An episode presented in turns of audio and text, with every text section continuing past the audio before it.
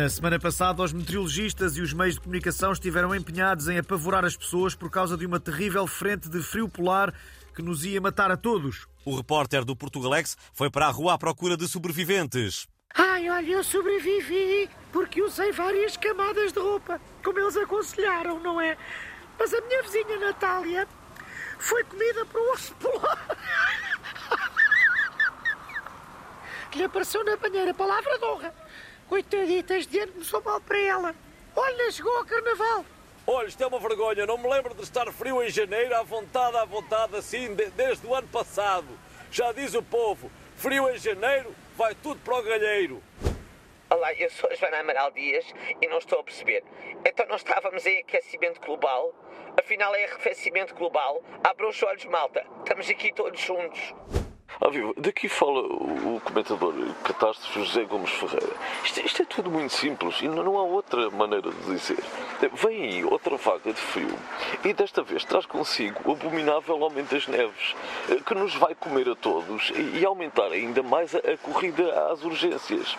E a culpa é deste governo que não, não foi capaz de prever eh, nem de criar um plano de contingência eh, para, para enfrentar o abominável. Hum?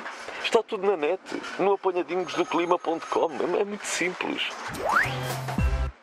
E segundo dados recentes do Instituto dos Dados Recentes, o cibercrime está cada vez mais ardiloso. Para ajudar os nossos ouvintes a protegerem-se dos ciberbandidos, temos connosco o especialista em informática Cavaco Silva. Ora viva! Ah, muito bons dias a todo o auditório.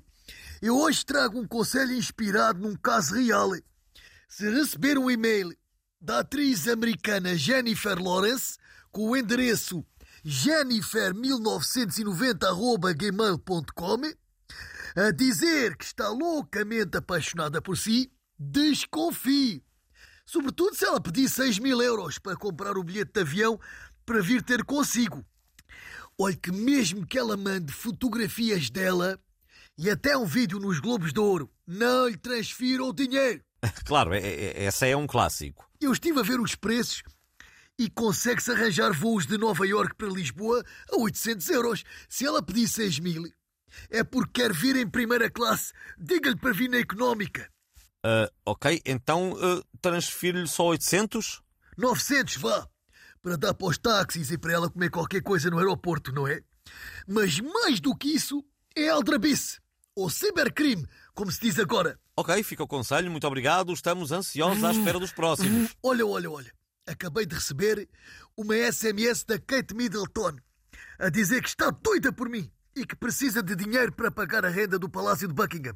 Pois, não deve ser barato, não. O melhor é fechar isto e ir almoçar com a minha mulher. Oh, Maria!